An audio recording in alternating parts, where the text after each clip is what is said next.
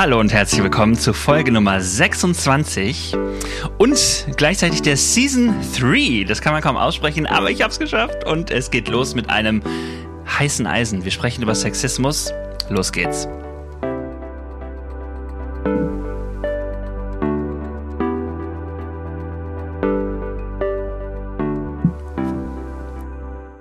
Und zwar gleich mit zwei Gästen. Hallo Lea, hallo Anja.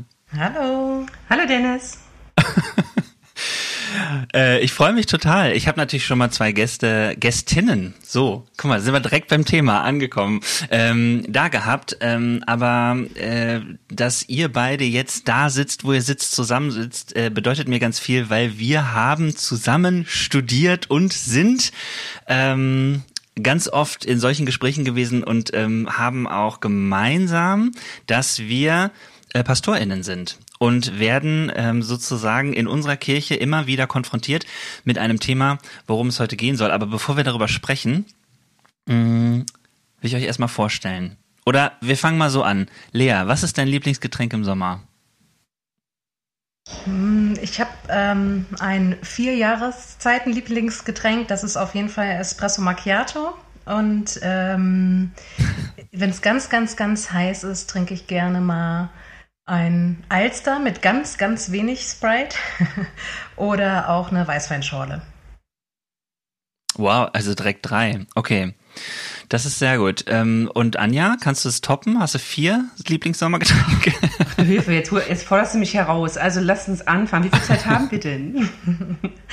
Also, was, was immer geht, was immer geht, ist Kaffee, ne? Morgens, mittags, abends. Wobei ich komme jetzt in das Alter ohne Spaß, wo Kaffee abends ab 17 Uhr gut überlegt sein will. Ähm, ist das so? Ja, also ich habe immer gedacht, die spinnen. Hm, vielleicht liegt es auch nicht am Kaffee, vielleicht liegt es, keine Ahnung, an der Psyche. Also Kaffee Senile Bettflucht, jetzt Senile Bettflucht. Ich bin alt genug dafür, oh mein Gott. Nein, und ähm, äh, zurzeit in diesem Sommer stehe ich voll auf Rosé. Und da gibt es einen, äh, die Marke mm. nenne ich jetzt nicht, aber es gibt einen, den ich so geil finde, dass ich ähm, wirklich in der Gefahr stehe, mich daran ähm, satt zu trinken, sozusagen. Also wenn ich Durst habe. und deswegen bin ich froh, dass ich ähm, auch Kaffee wählen darf. Also ich habe nur zwei. Ja, das äh, ist bei mir auch so. Ich habe irgendwie in dem letzten, also in dem letzten Jahr, ich habe so ein paar Sachen, die ich dann irgendwie immer saisonal äh, behaupte, gerne zu trinken. Also Aperol Spritz geht schon seit einigen Jahren ganz gut, aber Rosé diesen Sommer finde ich auch richtig gut. Es wäre schön, wenn so ein bisschen mehr Sommer hier wäre, ne? Aber gut, hier ist ja immer Sommer. Ähm, erzählt noch mal ein bisschen noch was mehr zu euch. Also ähm, wir kennen uns durch das Studium.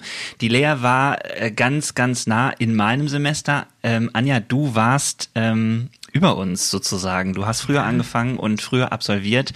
Du warst immer die Weisere von uns. ähm. Älter auf jeden Fall. Genau. Äh, und äh, ihr seid Theologinnen und äh, habt äh, studiert äh, mit mir zusammen, habe ich schon gesagt. Und jetzt seid ihr im äh, Pastorinnendienst. Genau. Ähm, was kann man noch über euch sagen? Ich bin gerade ganz lange Fahrrad gefahren. Also ganz lange heißt für für mich waren es viele Kilometer und ähm, das ist was, eine Stärke von mir, würde ich behaupten, dass ich, ähm, wenn ich merke, die Luft brennt, äh, dass ich dann Wege finde, ähm, zu löschen oder mich aus Tunneln rauszubewegen, in denen ich mich gerade befinde. Und das kann ich sagen von mir, das ist, glaube ich, da, da, da, da um mit Albrecht Gralle zu sprechen, ähm, da, da knüpfe ich irgendwie äh, Energie aus, oder ziehe ich Energie aus dem Himmel ab. Das ist, ähm, glaube ich, so mein, das kann man von mir sagen. Ja. cool. Und gehört, gehört so Löschen auch zu deinem Berufsalltag?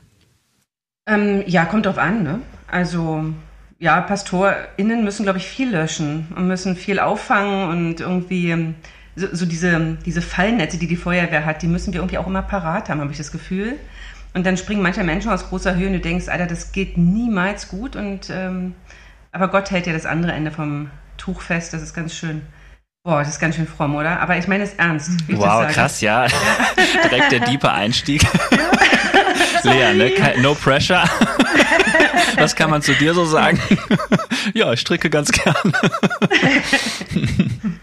Ich, ich, ne, ähm, also zu unserem Thema äh, muss man über mich wissen, dass ich sagen würde, ich kann hier meine Wahrnehmung teilen, aber ich habe nicht irgendwie ähm, Gender Studies, also ich habe nicht äh, Gender Mainstreaming studiert, ich, ähm, ich würde mich nicht als Expertin äh, in diesem Gebiet ähm, ja, nennen, sondern es ist eher so eine Wahrnehmung, die ich teile und in, in, unterschiedlichen Rollen. So, also die Rolle als Pastorin hast du ja schon angesprochen. Äh, was heißt es, Pastorin?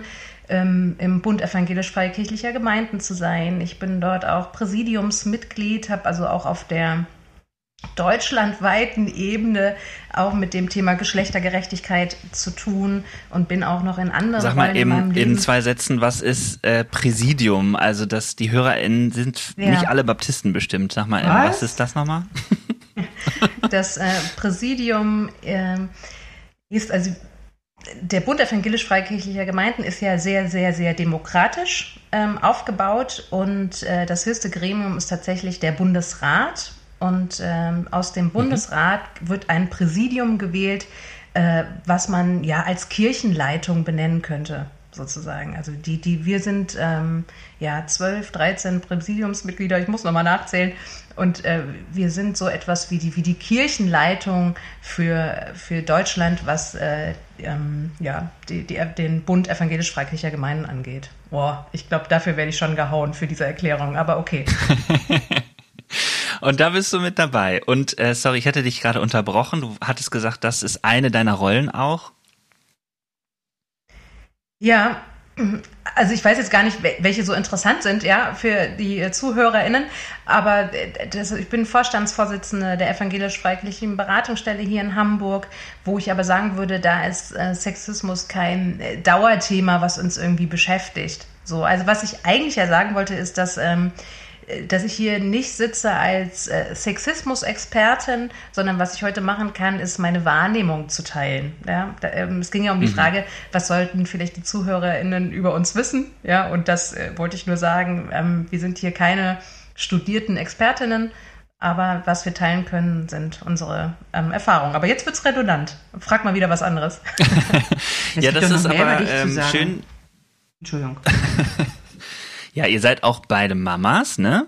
Ja. Mhm. Genau. Und äh, vielleicht sagt uns doch mal eine Sache, also Anja, du fährst gerne Fahrrad, sagt uns doch mal eine Sache, die ihr total gerne in eurer Freizeit macht. So, dann haben wir eigentlich das Poesiealbum voll. ja, Freizeit, was ist schon Freizeit, ne? Als Mama. Das weißt du als Papa ja auch. Also ich bin total, ich bin wirklich sehr gern einfach draußen in der Natur, das liebe ich. Und davon habe ich viel zu wenig, viel zu wenig Möglichkeiten. Ich singe wahnsinnig gern, das ist eine große Leidenschaft von mir und auch eine Quelle von Energie. Ich singe hier in einem großen Kirchenchor in Bremen-Lesum und ähm, jetzt durften wir die ersten Chorproben wieder in reduzierter ähm, Besetzung, aber immerhin wieder richtig proben, vierstimmig und das war, meine Güte, das war richtig schön. genau, das sind so cool. vielleicht die Dinge. Hm? Ja, bei mir kann ich sagen, also wenn ich Zeit habe, dann, dann liebe ich es, mich einfach zu, zu verbinden mit meinen Freunden und Freundinnen. Und wenn ich irgendwie Raum habe, dann nutze ich immer die Zeit, eigentlich Kontakt aufzunehmen. Und das, das liebe ich eigentlich so sehr. Also mit Menschen zusammen zu sein, Kaffee zu trinken. Ähm, und äh, ja, das, das, das liebe ich auf jeden Fall sehr. Und dann, glaube ich, sind auch viele ähm, Hobbys von mir, tatsächlich meine Ehrenämter, würde ich sagen. Ja. Hm. Da kann ich auch gut anschließen, weil das verbindet uns auch miteinander ähm, ihr seid äh, zwei Freundinnen von mir und immer wenn wir miteinander telefonieren und sprechen, dann weiß ich, ich gucke sofort auf die Uhr. Entweder einer von uns muss sagen, ich habe nur so und so viel Zeit, weil wir sie dann bis dahin voll ausnutzen werden, oder äh, es werden gerne so äh, mindestens so Stundengespräche, wenn man einfach viel zu erzählen hat und nicht nur von Höcksken auf Stöcksken kommt, wie man hier sagt, sondern weil wir wirklich in die Tiefe gehen. Das schätze ich an euch beiden sehr. Und ihr habt es schon gesagt, ihr seid äh, mit dabei, weil ihr keine Expertin seid für Gender Studies oder Gendergerechtigkeit oder so, aber wir haben schon in unterschiedlichen Gremien gesessen und erlebt, dass ähm, da, wo äh, Sexismus irgendwie wabert oder schlummert oder festsitzt, ähm, auch eben äh, erfahrbar wird, dass ihr das erlebt habt. Ich habe das miterlebt und äh, ihr habt das auch gemerkt am Anfang. Es ging sofort los. Ne? Es steckt so in uns. Äh, ich habe euch mal direkt als Gäste bezeichnet. Dabei ist mir das schon wirklich seit Monaten wichtig, da gerade auch in meiner Sprache anzufangen, ähm, auch gerade hm, in dieser neuen Form mit, ich nutze zum Beispiel den Doppelpunkt, GästInnen zu sagen und solche Sachen. Ähm, und all das führt uns zu dem Thema ähm, Sexismus. Und ich, mir war wichtig, mal eine Folge zu machen. Und ähm, als ihr als wir irgendwie so ein paar Sachen erlebt hatten miteinander, habe ich gedacht, boah, eigentlich wäre es doch cool, wenn wir da zu dritt einfach mal so bei einem Käffchen oder bei einer Weißweinschorle oder was auch immer drüber sprechen. Ähm, genau, jetzt sitzen wir leider nicht äh, direkt zusammen, sondern ähm, ihr sitzt in Bremen, ähm, ich bin hier im Ruhrgebiet, aber wir sehen uns über den Bildschirm äh, und trotzdem habe ich richtig Lust darauf. Äh, als ich mich ein bisschen eingelesen habe äh, bei dem äh, Thema Sexismus, habe ich auch nochmal gemerkt, es ist wirklich weit. Also ähm, Sexismus ist, ähm, man könnte das in jede, jedweder ähm, äh, irgendwie Situation oder in jedwedem Kontext diskutieren. Und ähm, ich finde, mir ist auch wichtig, in meinem Podcast eigentlich nicht irgendwie so eine Aufklärungsfolge dazu zu machen. Man könnte jetzt ganz viel erzählen, was es ist, ähm, was es alles gibt. Es gibt auch äh, Unterscheidungen zu äh, Sexismus, habe ich gelesen, so modernen Sexismus und andere Formen, ähm, irgendwie versteckten Sexismus, traditionellen Sexismus. Also das unterscheidet man mittlerweile alles. Aber ähm, in meinem Podcast sitzen ja Leute und erzählen eigentlich von ihren Lebensgeschichten. Und ihr als Pastorinnen habt ja äh, das auch erlebt eigentlich ähm, immer wieder ähm, auch diese Frage gestellt zu bekommen und da kommen wir auch zu einem bisschen unangenehmen Teil. Wir stehen auch in einer Tradition, ähm, in der ähm, gerade Sexismus immer wieder gelebt wurde und Diskriminierung von Frauen auch gelebt wurde, ähm, begründet mit der Bibel eigentlich sozusagen. Und all diesen Themen wollen wir uns widmen und wir müssen irgendwie anfangen und ich weiß, es ist schwierig, aber ich wollte euch mal fragen, habt ihr eine Definition von Sexismus, äh, wo ihr sagen könnt, so verstehe ich das? Ähm, es gibt ja mehrere und unterschiedliche. Ähm, könnt ihr das so ad hoc mal eben kurz raushauen? Kannst du das? Ich merke, dass ich da auch so rumschwimme, ne? wie du. Also es gibt so mhm. viele, ich habe mich natürlich auch ein bisschen dazu belesen, weil ich dachte, naja, so ganz vom grünen Tisch kommen. Also auf jeden Fall ist Sexismus, glaube ich, eine Machtfrage. Ja, das stelle ich fest. Es geht immer dabei darum, ähm, es ist geschlechtsbezogen, bezieht sich in aller Regel darauf, wirklich Frauen zu unterdrücken ähm, und ihnen eine Befähigung abzusprechen aufgrund ihres Geschlechts. Also weil du eine Frau bist, kannst du nicht, Punkt, Punkt, Punkt.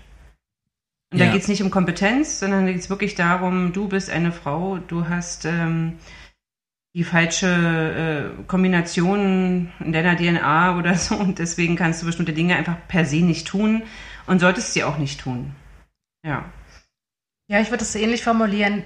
Das Sexismus, ich verstehe das so, dass es äh, im Prinzip die Vormachtstellung ist. Ähm, ich würde heute sagen, die Vormachtstellung äh, von Heteromännern sozusagen. Also so, dass Sexismus darauf abzielt, äh, zu sagen, ähm, der, der Mann steht über oder ist auch wertvoller oder äh, begabter, befähigter, also insbesondere der heterosexuelle Mann, ähm, ja, als Frauen, als Intersexuelle, als Transsexuelle oder auch als Homosexuelle. Also diese Vormachtstellung Stellung des, des ähm, Heteromannes, dass er auch ähm, ja, auch dies, dies zu glauben, er hätte vielleicht auch in, in manchen Bereichen ähm, auch einen höheren Wert ähm, und, und ähm, alle genannten von mir eben stehen irgendwie darunter. Also es geht sehr um so eine mhm. Vormachtstellung und äh, eine Benachteiligung ähm, ähm, von Menschen. Das ist so für mich Sexismus, ja. Ja, das deckt sich auch mit dem, was ich so vorher gelesen habe. Ich fand interessant ähm, zu lesen, dass es tatsächlich ähm, da losgeht bei der Vorstellung, dass das die Ursache ist, aber wie weit Sexismus definiert wird, da ist eigentlich der Unterschied. Es gibt ähm, Leute, die würden auch sexuelle Belästigung oder sexuelle Gewalt als Sexismus äh, definieren und es gibt Leute, die sagen, nein, das ist nicht Sexismus, sondern das ist halt eben sexuelle Gewalt und Sexismus ist eigentlich die Tatsache, dass es äh, aus einer Ursache heraus einer Überlegenheitsvorstellung, einer Vorstellung von keiner Gerechtigkeit zwischen Gendern, sondern eben einer Überlegenheit oder sowas kommt. Aber da habe ich auch gedacht, das empfinde ich jetzt ähm, als nicht total entscheidend. So ging es äh, mir. Naja, also ich würde halt sagen, dass, äh, dass sexuelle Gewalt ähm, Sexismus quasi als Rückenwind hat. Genau. Mhm. Ja. So, das, ähm, ja, also das hat ja auch was mit, mit Rechten zu tun, ähm, mit ja. Gleichberechtigung, mit, mit Schutz. So, also das heißt, ähm, genau, also äh, dort, wo sexuelle Nötigung, äh, sexualisierte Gewalt in welcher Form auch immer, hat auf jeden Fall den Sexismus ähm, als, als, als Rückenwind, ja. Genau, das finde ich, ähm, also so habe ich auch sofort empfunden, als ich das so gelesen habe. Und wenn ich sage, das ist nicht entscheidend, dann heißt das für mich eigentlich, wir müssen da so oder so hingucken. Ne? Also das ist ähm, tatsächlich, boah, was. Und was mir auch aufgefallen ist, es ist schwierig, es ist viel, es ist weit, aber ähm, auch Sexismus ist ein Thema, was das kannst du gar nicht am grünen Tisch äh, diskutieren, weil es immer um Menschen geht und es geht immer sofort um eine Erfahrung, weil Sexismus ist ja immer dann da, wenn eine Interaktion entsteht. Also das ist mir auch nochmal bewusst geworden. Das ist nicht was, was man in sich wahrnehmen kann äh, und merkt, naja, okay, da muss ich mal irgendwie was äh, äh, gegen tun, sondern ähm, ich nehme es vor allem wahr, wenn ich in Interaktion ähm, mit jemandem bin und das Gefühl habe, naja, ich bin ja durch meine durch mein Geschlecht äh, der Person überlegen. Oder auch in der Art und Weise, wie ich spreche. Da geht's ja eben auch schon los. Und das ist ja das, wo wir gerade sehr sensibel sind. Ähm, wie steht es denn beim Thema Frauen in der Kirche gerade so eurer Meinung nach? Wo stehen wir da? Du meinst du in unserer Kirche oder meinst du in der Kirche allgemein? Kannst du, kannst du so, wie du, wie du willst, beantworten. Ja, genau. Wir haben äh, natürlich darüber nachgedacht ähm, im Vorfeld und äh, so ein bisschen überlegt. Wir sind ja bei uns in der Kirche, also wir haben Baptisten, ähm, ja, sind wir 600 etwa, roundabout, ne? Liegt mich nicht fest, 600 KollegInnen und davon sind es knapp 100 äh, Kolleginnen, richtig. Und, mhm. ähm, äh, und ich sag mal so, es fühlt sich immer noch so an und ich glaube, hm, man müsste dazu mal eine, eine kleine Anfrage stellen an das Präsidium, mhm. wie viele Gemeinden eigentlich bereit wären, eine Frau, eine Pastorin anzustellen. Ähm, ich glaube, es ist immer noch eine sehr hohe Zahl an Gemeinden, die nicht bereit sind, eine Frau anzustellen, weil es eben eine Frau ist. Und weil da wird auch nicht nach Kompetenz geguckt, sondern da wird einfach gesagt, mhm. das ist das falsche Geschlecht. Mm, und das wird biblisch begründet, ähm, in der Regel sehr flach, biblisch begründet. Ähm, und auch mit Traditionen und so. Und da glaube ich, haben wir echt noch einen weiten Weg vor uns. Wir sind ja äh, im kommenden Jahr haben wir 30 Jahre Frauenordination im, im Baptismus, also im BEFG. Bund evangelisch-freikirchlicher Gemeinden in Deutschland, KDÜR. und ähm, wir haben uns immer wieder gefragt, ne, was gibt es eigentlich zu feiern? Was gibt es da eigentlich zu feiern? 30 Jahre Frauenordination. Ist es nicht eher was, was man ähm, auch betrauern muss, dass es erst 30 Jahre sind und dass es noch lange nicht flächendeckend normal ist. Ähm, und dass er die Umstände, in denen wir uns befinden, nämlich dass es immer mehr Studentinnen auch gibt, dass sie dafür Sorge tragen, dass irgendwann auch Gemeinden, die das ablehnen, vielleicht darüber nachdenken mhm. müssen. Aber es gibt halt irgendwie, und das ist was, was ich betrauere. Aber, und da haben wir gestern auch lange drüber gesprochen und da fand ich Lea super stark und vielleicht sagst du das selber, ne, wie, was wir feiern könnten, die, die Pionierinnen. Ach so, ja, genau. Also was Anja schon sagt, äh, 30 Jahre ähm, Pastorinnen im Bund, genau, dass, wir, dass es so, uns so unklar ist, was wir da eigentlich feiern. Aber also wenn wir sagen, wir feiern die, die Cleverness, ähm, die Courage der Pionierinnen, dann bin ich sofort dabei. Ja, dass wir, dass wir sagen, wow, mhm. wie cool, dass es die Pionierinnen damals gegeben haben, die auch, auch diese Leidensbereitschaft ja. hatten ähm, an ihrer Kirche festzuhalten an, ähm, und ja, diesen Weg zu gehen, da, das würde mir, sich mir erschließen, das zu feiern. Aber zu sagen, darüber hinaus, das ist mir auch unklar. Also wenn, ich kann nicht feiern, ähm, die Erkenntnis, dass äh, Frauen das auch machen dürfen. Das ist irgendwie, äh, da würde ich sagen, okay, was feiern wir, dass wir ähm, unsere Theologie und unser Schriftverständnis wandeln. Das möchte ich gerne ähm, als sowieso Gesetz voraussetzen. Ähm, dann, ähm, ja, und außerdem würde ich sagen, Männer und Frauen äh, haben gleichermaßen so viel einzubringen, so viel Gutes. Und wir feiern ja auch nicht, äh, wie viele Jahre, XY Jahre Männerordination. So, ja. Also das, äh, ja. Äh, das ist mir nicht klar. Und ich kann mir halt auch nicht vorstellen, dass es äh, vor 30 Jahren jemand gesagt hat, naja, wenn wir im Jahr 2022 um und bei 18 Prozent Pastorinnen haben, dann, dann, also dann feiern wir richtig. So.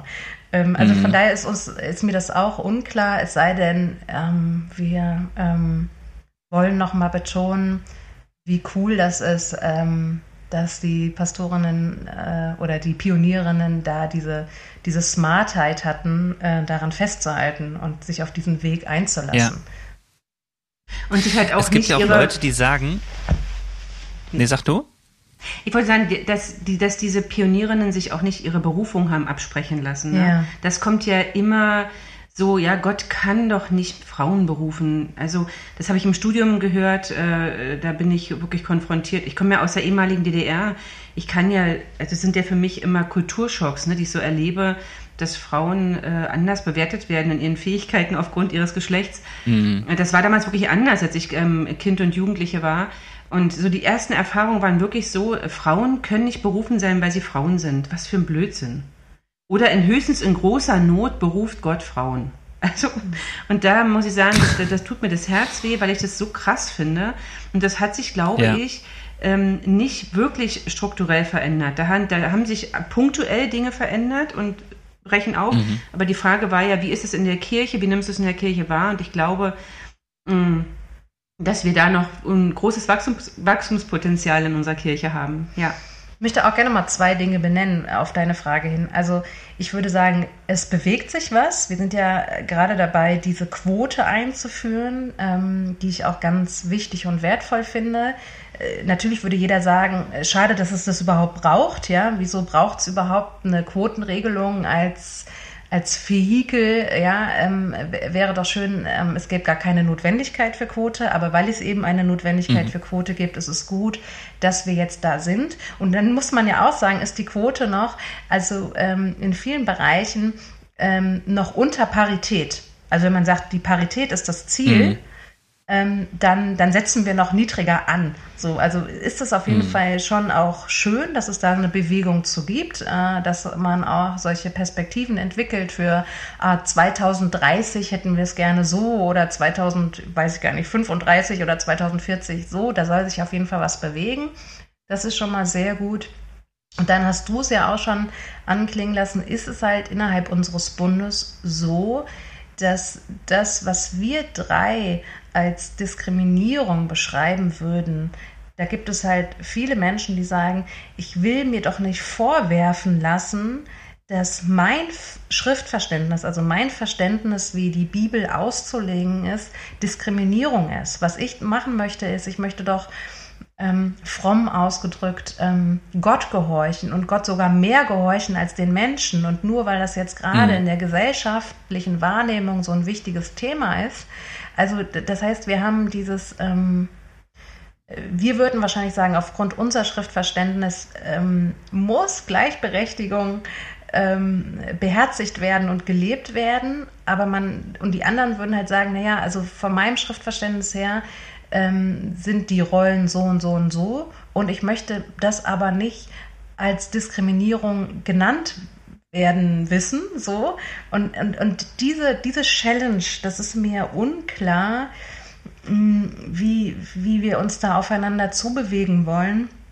Ähm, wenn, wenn ich sage, ja, also Diskriminierung muss man Diskriminierung nennen und es mhm. braucht eine Kirche, es braucht einen Bund, die sich auf den Weg macht, eine diskriminierungsfreie Kirche zu sein. Ähm, und gleichzeitig viele sagen, ja, Moment, Moment, Moment, Moment. Ähm, äh, in, in der Verantwortung, in der ich mein Christsein lebe, kann ich da aber nicht mitgehen. Und das, da will ich mir ja nicht vorwerfen lassen, dass das Diskriminierung ist. Und da habe ich noch keine Lösung für. Ja, Ich finde, dass ja. ähm, ich nehme ich nehme das so wahr, dass ich habe eine Lösung. Nein, Quatsch. Ich finde, dass äh, äh, einen spannenden Punkt in der ganzen Diskussion, weil es ähm, irgendwann sehr um den Streit um Definitionen geht. Ne? Also wer definiert eigentlich, was Diskriminierung ist? Wer definiert eigentlich, was Sexismus ist? So, wir sind jetzt offen dafür. Wir haben uns vielleicht belesen. Wir vergleichen das mit unseren eigenen Erfahrungen. Aber dann sitzt man auf einmal tatsächlich mit Menschen zusammen. Die haben sich dann entschieden, das ist Sexismus und das nicht. Ich musste zum Beispiel gerade dran denken, sollte jemand äh, wirklich auf die Idee kommen, äh, zu feiern, 30 Jahre Frauenordination oder so, könnte es Leute geben, die sagen, das ist versteckter Sexismus, weil man nämlich, ähm, wenn man das feiert, nach wie vor diese Besonderheit so herausstellt, und du hast es ja anklingen lassen, die Besonderheit sollte eigentlich äh, im Sinne einer Gerechtigkeit als totale Normalität wahrgenommen werden, so, und es sollte nicht so hochgehoben werden. Also es gibt Leute, die würden diese Definition von verstecktem Sexismus eben dort äh, sehen und empfinden, und es wird auch Leute geben, die sagen, ja, aber ich feiere ja an der Stelle das und so. Meine Idee dazu ist immer, reden, reden, reden, ne? also mich interessiert äh, das, und da kommen wir aber auch an einen Punkt, dass es äh, an gewissen Punkten dann ja auch eine Verweigerung gibt, sich da aufeinander einzulassen und zu reden. Und ähm, da finde ich auch immer ist die Frage, wie mutig sind wir dann? Also welche Konsequenz hat das, wenn man dann irgendwie nicht mehr offen ist für ein Gespräch sozusagen? Und man selber hat ja dann auch Themen oder hm, ich sage jetzt mal Grenzen in der Bewertung davon, wo man sagt, sorry, aber ich gehe nicht von diesem Schritt weg, dass das Diskriminierung ist, so ne. Und trotzdem muss man irgendwie reden und muss man irgendwie mhm. weiterkommen. Ich glaube aber, dass es hilft, ähm, so miteinander zu sprechen und vielleicht auch zum Beispiel so eine Folge äh, zu hören, um dann auch einmal verstehen zu können, warum das eigentlich diskriminierend ist. Ähm, mich würde interessieren, habt ihr ein Beispiel, wo ihr ganz persönlich ähm, Diskriminierung erfahren habt, Sexismus erlebt habt? Jetzt innerhalb des kirchlichen Kontextes oder insgesamt oder? Ja, ich habe gedacht, wo wir gerade dabei sind. Also ich meine, ähm, wir müssen nicht heute die ganze Zeit dabei bleiben, wo auch immer es uns hintreibt, aber wir sind ja gerade dabei. Mhm. Also ähm, ich habe ja mehrere Punkte erlebt tatsächlich. Also nicht, doch, also so. Ich habe ähm, im Studium das äh, ganz drastisch erlebt. Wir hatten ja ähm, immer so äh, ja, Werbeveranstaltungsfahrten sozusagen, also wo wir als, als Studierende ähm, durch die Republik gefahren sind und uns in Gemeinden gezeigt haben und gesagt haben, ähm, wir wollen Werbung machen zum Theologiestudium und kommen doch dazu und das ist eine tolle Sache und so. Mhm. Und da habe ich schon deutlich erlebt, ne, da hat also tatsächlich ähm, in einer Gemeinde sich ein Mann vor mich gestellt und hat gesagt, ähm, hat mich gefragt, ähm, ob wir nicht sehr viel mehr uns äh, ähm, an unseren muslimischen Geschwistern orientieren sollten, in denen die Frau ähm, einen halben Meter hinter dem Mann zu gehen hat. Ähm, das war also unser damals äh, uns begleitender Dozent hatte mir versprochen, in dieser einen Gemeinde, in der wir damals waren, das war zu erwarten, dass es da irgendeinen Angriff geben wird, dass er mir immer an der Seite stehen würde und ähm, mich beschützen würde vor solchen äh, absurden Fragen. Ähm, und dieser Bruder, der mich da angesprochen hatte, der war, das war ganz klar eine eine, äh, der hat es abgepasst, dass unser Dozent dann äh, gerade im Gespräch war. Und der bekam es aber mit, unser Dozent, und sprang sofort mir zur Seite und ähm, äh, parierte ganz, ich habe vergessen, was er gesagt hat. Es war nur so, dass klar war, mhm. das ist Bullshit, dass du, was du gerade redest. Das war das eine. Und ganz, ganz krass, noch viel krasser fand ich dann, weil für mich so klar war, ich bin berufen als Mensch und nicht als äh, weibliches Geschlechtswesen. Mhm ähm, Past Pastorin, Pastor zu sein. Ähm, da war ich hier schon in Bremen angestellt ähm, als Pastorin und war in einer Gemeinde als Gastpredigerin. Und ähm, habe dann, wir kriegen ja, wenn wir so als Gastprediger unterwegs sind, auch mal so eine Aufwandsentschädigung. Ne?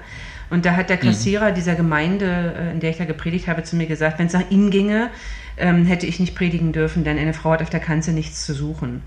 Und dabei, also das, das ist jetzt auch noch nicht, noch nicht so wahnsinnig lange her, da dachte ich, das ist, das ist, für mich ist das Sexismus pur, ja.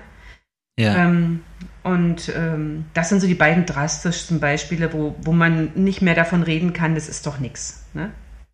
Ja. Also ich kenne auch solche Situationen, wo mir ganz stark bewusst wurde oder bewusst gemacht wurde, ähm, dadurch, dass ich eine Frau bin, ähm, bin ich nicht gleichsam gerne gesehen ähm, in der Rolle als Pastorin so, oder des Pastors. Und äh, so, also ich kenne auch das, was, ähm, was Anja eben beschrieben hat, also bei diesen Promotion-Touren für, für ähm, unsere Hochschule, äh, von denen es, glaube ich, wichtig ist, dass sie Studienfahrten heißen. Ähm, äh, kenne ich auch, dass meine äh, Kommilitonen äh, gefragt wurden, nee, gar nicht wahr, das bei, bei meinen Kommilitonen war klar, sie studieren Theologie mit dem Ziel, Pastor zu werden. Und ich wurde immer gefragt, mhm. was willst du denn mit deinem Theologiestudium machen? So, also das, das ah. war immer so, war immer so ganz interessant. Also bei den Männern war klar, ja, natürlich, die machen das mit dem Berufsziel, äh, Pastor zu werden. Aber jetzt fragen wir mhm. doch mal die Frau, mit welchem Ziel sie Theologie studiert. Da wurde nicht vorausgesetzt, ich mache das mit dem Ziel, Pastorin zu werden. Mhm. Das, ähm, also das nehme ich eher so wahr. Das hat mich jetzt nicht massivst gekränkt oder so. Was ich schon ähm, auch kenne, ist, es ging mal darum, dass ich in einer Gemeinde predige und, und dann wurde gesagt, naja, also wenn ähm, die Lea dort predigt, aber dann nur im Rock. Das habe ich dann halt gar nicht mehr verstanden, sozusagen. Also okay. das, wenn eine Frau da predigt, aber dann muss sie auch einen Rock tragen. Also das kann jetzt ja. nicht sein, dass sie da vorne irgendwie mit Hose predigt. So, äh, da muss ich auch sagen, dass, ähm, das erschließt sich mir jetzt nicht so. Und dann war ich auch mal in einem Berufungsprozess, so, so sprechen wir ja darüber, wenn es darum geht, dass eine Gemeinde und mhm. ähm, ein Pastor oder eine Pastorin so zusa zusammenfinden, ähm, dass ich ähm, nicht gewählt worden bin. Äh, und da gab es einen starken Flügel vom stellvertretenden Gemeindeleiter, der auch sehr viele ähm, äh, Verwandten innerhalb der, äh, innerhalb der Ortsgemeinde hatte. Und äh, der hat ganz klar die Position vertreten, dass er, Zitat, eine Gemeindehirtin in der Bibel nicht entdecken kann und hätte die Gemeinde sich für mich entschieden, dann hätte er das auch mitgetragen. Aber mhm. es war halt für alle offenkundig, dass, ähm, dass er diese theologische Position vertritt und dass sie auch viele teilen. Nur mir, also mich hatte man davon nicht in Kenntnis gesetzt. So. Ähm, Ach krass. Und, da, und das, ähm, ich glaube, das ist auch an, noch an mehreren theologischen Fragestellungen dann entzündet oder so, wo ich also schon klar äh, Ablehnung erfahren habe ähm, aufgrund meines Geschlechts, aber halt auch natürlich, weil aufgrund meines Geschlechts ja auch eine sich eine Theologie ähm, resultiert sozusagen. Also mhm. wenn, wenn ich äh, da vorne stehe und als Frau und äh, dann, dann impliziert das ja schon, dass ich die Frage der Frauenordination für mich geklärt habe, sonst würde ich ja nicht Pastorin werden wollen. So, das heißt, also ich weiß manchmal gar nicht, ob es nur mein Geschlecht ist, warum ich nicht ähm, gleichsam gerne ähm, äh, ja, diese Rolle ausführen soll, ähm, oder ob es auch einfach die Theologie ist, die das auch noch impliziert. So. Ja. Ähm, und gleichzeitig kenne ich das aber auch, dass zum Beispiel diese Gemeinde, die, ähm, die äh, sich damals gegen mich entschieden hat, ähm, dass die mich auch ähm, ähm, überschüttet hat äh, ähm, mit Liebesaktionen. Also ich wurde ganz reich beschenkt und äh, es hat mhm. vielen sehr aufrichtig leid getan und sie haben sich mit einer ganz großen Großzügigkeit äh, gezeigt und so. Aber es war halt irgendwie schon auch klar, ähm, dass, also da kommt jetzt irgendwie eine Frau und dann, ähm, es war so ein großes Anliegen, dass ich da auch sexualethisch aufräume in, äh, in der Gemeinde und ähm, und äh, ich habe dann eben auch ganz klar gemacht, dass ich, ähm, das ist nicht meine Rolle, ne? Also irgendwie eine Sexual- Dogmatik über das Evangelium zu stellen und bin jetzt nicht irgendwie so ein kleiner äh, Sexualethik-Roboter, ja. der da mal eben rüberfährt und sagt, was jetzt hier richtig und was falsch ist. Also das ist dann, dann wird es vielschichtig auf einmal. Ne? Mhm. Wie habt ihr, wie seid ihr diesem ganzen Phänomen denn irgendwie begegnet? Habt ihr da was gemacht? Habt ihr euch irgendwann progressiv dafür eingesetzt? Wie ist das in eurem Leben gelaufen? Dem, die, dem, dem Problem Sexu Sexismus oder also ich habe hab die Frage nicht verstanden.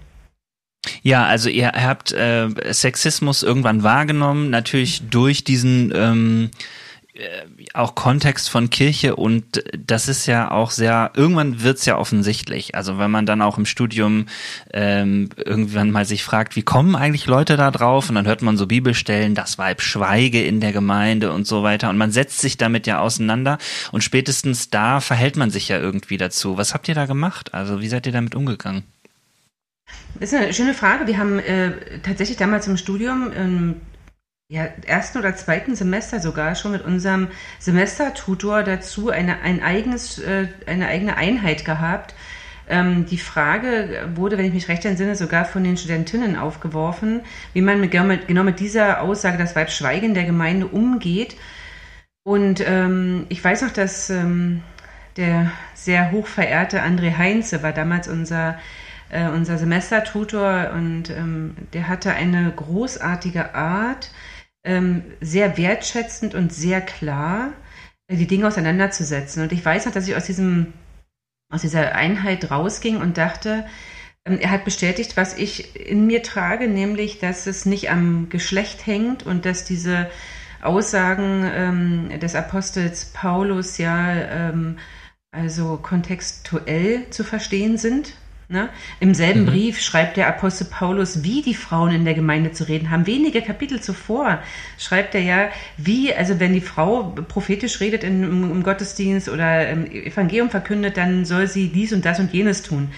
Und, und ein bisschen später äh, sagt er den Frauen, dass sie zu schweigen haben. Also da merkt man schon, da sind also mehrere Konfliktfelder, die er bearbeitet und die muss man ähm, tatsächlich auch in diesem Kontext sehen und verstehen. Und das hat mir damals sehr geholfen, da ich ja das Grundproblem nie verstanden habe. Ich bin zum Studium gegangen und hatte den Eindruck, ähm, dem ging ein langer Berufungsprozess voraus. Äh, der dauerte mhm. zehn Jahre und ich hatte den Eindruck, ja, also das soll ich jetzt machen und Gott will das, äh, da, da habe ich über, über mein Geschlecht gar nicht nachgedacht und bin der dieser Frage erst im Studium begegnet und war sehr, sehr dankbar für, ähm, für André Heinze, der da so deutlich war und uns einen Anstoß gegeben hat, weiterzudenken. Naja, und mhm. ansonsten äh, gründliches Bibelstudium hilft da schon, ne? Also nicht nur, nicht nur äh, partiell lesen, sondern das Ganze lesen und verstehen, welche Hintergründe äh, spielen eine Rolle, in welche Situation hineinschreibt das der jeweilige mhm. Schreiber. Mhm. Und das kann man ja an einer Hand abzählen, ne? Ja. Das stimmt. Mhm. Also ich würde bei mir sagen, Anja und ich sprachen gerade gestern Abend darüber, was wir beide mitbringen, ist halt, dass wir mit einer wir sind, wir haben Theologie studiert und wir hatten so eine Selbstverständlichkeit in uns, dass Frauen das genauso machen können wie Männer auch. Also dieses, es hat ja. uns nicht, also ähm, ich kenne das total, äh, ganz viele Zweifel zu haben, aber ich hatte nie den Zweifel, ob ich das als Frau machen darf. Also da, das hat cool. mich so existenziell nicht so zerrieben, wie ich das auch von anderen Kommilitonen mitbekommen habe. So, also da, da, da bringe ich so eine ganz, äh, so eine Selbstverständlichkeit mit. Wie gesagt, mhm. Zweifel, Zweifel kenne ich durchaus, aber, aber nicht in der Fragestellung, darf ich das als Frau machen? Darf ich Pastorin sein? Darf ich ordiniert sein? Äh, das ist, glaube ich, eine Ressource auch, die man dann mitbringt. Ähm, und dann, wie gehe ich damit um? Ich gehe damit um, dass ich dort, wo ich mich engagiere, ähm, sehr leidenschaftlich äh, das vertrete, wie cool das ist, wenn, wenn Männer und Frauen zusammenarbeiten und wie das, wie bereichernd das ist und auch zu sagen, auch, auch die Kompetenzen von Frauen aufzuzeigen, sozusagen. Also dass, dass man sagt, okay, es ist, ähm, ähm, es ist super cool, äh, was die Menschen einzubringen haben ähm, mhm. und, ähm, und, sowohl die Männer als auch die Frauen logischerweise. So, und was ich aber auch gestehe, ist, dass ich ähm, nicht so sehr die Berufung in mir spüre, Gemeinden, die Frauenordination ablehnen, ähm, verändern zu wollen, sondern da gestehe mhm. ich, es ist eher so, eine Gemeinde, die mich als Frau nicht möchte, die will ich auch nicht. Da will ich auch nicht Pastorin sein. So, also ich, ähm, ähm, das ist so, da merke ich halt auch hier in Norddeutschland, äh, da ist ja auch was, was die Geschlechtergerechtigkeit unter den äh, PastorInnen angeht, auch äh, irgendwie ähm, ja, ein gesundes Land. Und ähm, so, also das merke ich. Ich würde halt, äh, also da, da, bewundere ich meine, meine Kolleginnen zutiefst, die auch sagen, naja, ich gehe auch in eine Gemeinde, die mich nur zu 73 oder 76 Prozent gewählt hat oder so. Ne? Also das, mhm. das ähm, so bin ich nicht. Also ich versuche nicht, also ich versuche schon Menschen zu gewinnen, aber nicht nur aufgrund meines Geschlechts. Da würde ich sagen, wir leben im Jahr 2021. Wenn ihr jetzt noch nicht begriffen habt, die Genialität von Männern wie von Frauen, ey, dann, dann ohne mich, ihr Lieben. So, also da, ja. also ich, da, da, da gestehe ich, ähm, da habe ich nicht diesen pionierenden Geist zu sagen, ich möchte darum werben, dass ich auch als Frau als kompetent und berufen angesehen werde. Das, ähm, ja, so gut ist ja. es echt gut, dass es auch noch andere gibt. Andere Frauen neben mir. ja, genau. Ja, und es wäre ja so eine Frau auch neben dir. Ja? Bitte? Ich bin ja so eine Frau neben Lea. Also ich bin ja so eine Frau, die dann, ich, also schon auch als Dissidentin wahrgenommen wird. Ne? Das hatten wir ja gerade in einem gemeinsamen Gremium. Mhm. Da ähm, habe ich ja nochmal darauf hingewiesen, dass man auch mal drüber nachdenken könnte, eine bestimmte Rolle mit einer Frau zu besetzen. Und zwar nicht, weil es eine Frau sein muss, sondern weil es einfach schön ist, wenn man ähm, da irgendwie paritätisch unterwegs ist oder eben auch mal zu gucken, ähm, gibt es auch möglicherweise andere begabte Personen, äh, des weiblichen Geschlechts, die ähm, diese Rolle ausfüllen können. Und ähm, das mache ich schon. Also auf diese Frage hin nochmal, wie gehst du damit um? Also einmal für mich selbst äh, mit einer großen Selbstklärung. Mhm. Also ich habe da die Frage nicht, genau wie Lea sagt, äh, natürlich darf ich das. Das ist meine Berufung hängt nicht an meinem Geschlecht. Ähm, aber auf der anderen Seite, wenn ich merke, da ist ähm, eine, ich, ich, ich will es mal freundlich formulieren, eine Unbedarftheit. Und mit der Unbedarftheit werden Frauen einfach nicht wahrgenommen als potenzielle mhm. Kandidatinnen für ein bestimmtes, für eine bestimmte Aufgabe, dann hake ich da schon mal nach und äh, sage, kann man die auch mal, also lass uns mal da gucken, warum machen wir eigentlich, äh, warum lassen wir die Blicke so in die Ferne schweifen, das Gute liegt so nah.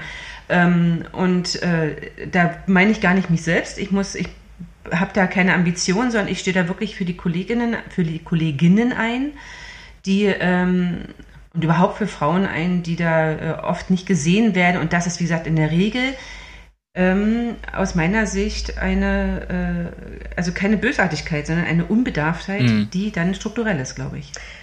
Ich frage mich, ja. ob ich gerade falsch verstanden worden bin. Das, was Anja gerade beschreibt, das tue ich alles auch. Also da habe ich ein hohes Engagement im, im Bereich der Geschlechtergerechtigkeit. Das mhm. Einzige, was ich meine, ist, wenn eine Gemeinde mhm. mir sagt, wir möchten keine Frau als Pastorin, mhm. dann, ähm, dann versuche ich nicht dort als Pastorin zu landen. Dann sage ich, okay, dann nicht.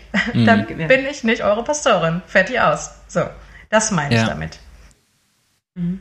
Ja, also dahinter steckt ja die Frage, wie bin ich äh, Pionierin? Ne? Und ähm, das, ich hätte das jetzt auch äh, euch gesagt. Ich nehme euch so wahr, dass ihr tatsächlich das, was ihr gerade gesagt habt, tut. Dass ihr zum einen ähm, nicht ähm, euch aufbäumt und Kämpfe kämpft für Leute, die daran gar nicht interessiert sind.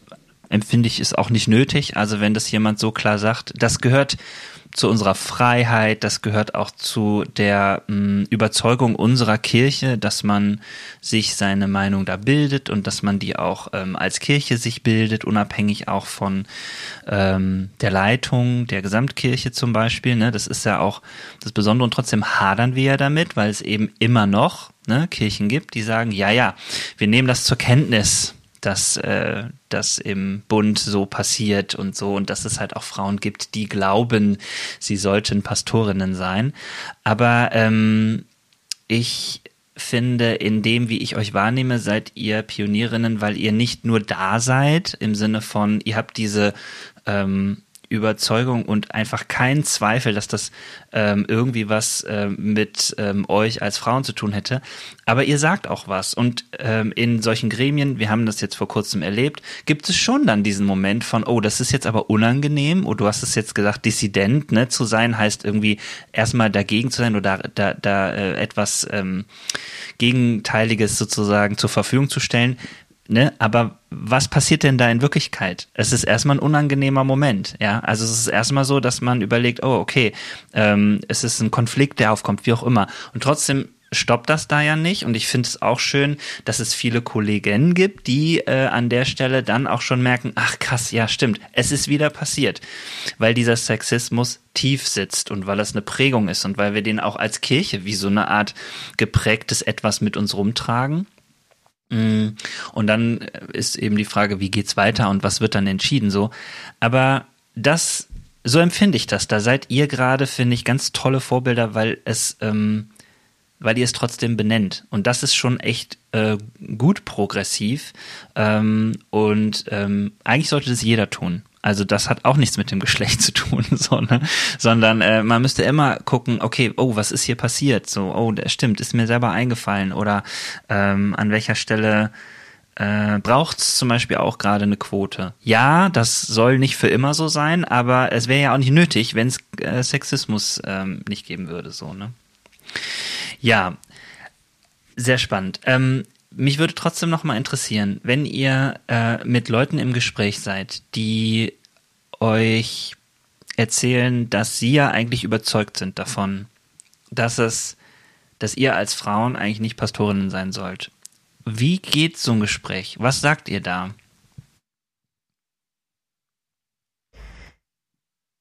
Tatsächlich glaube ich, habe ich auf viele, die diese Position vertreten, so eine Ausstrahlung, dass sie mich gar nicht damit konfrontieren.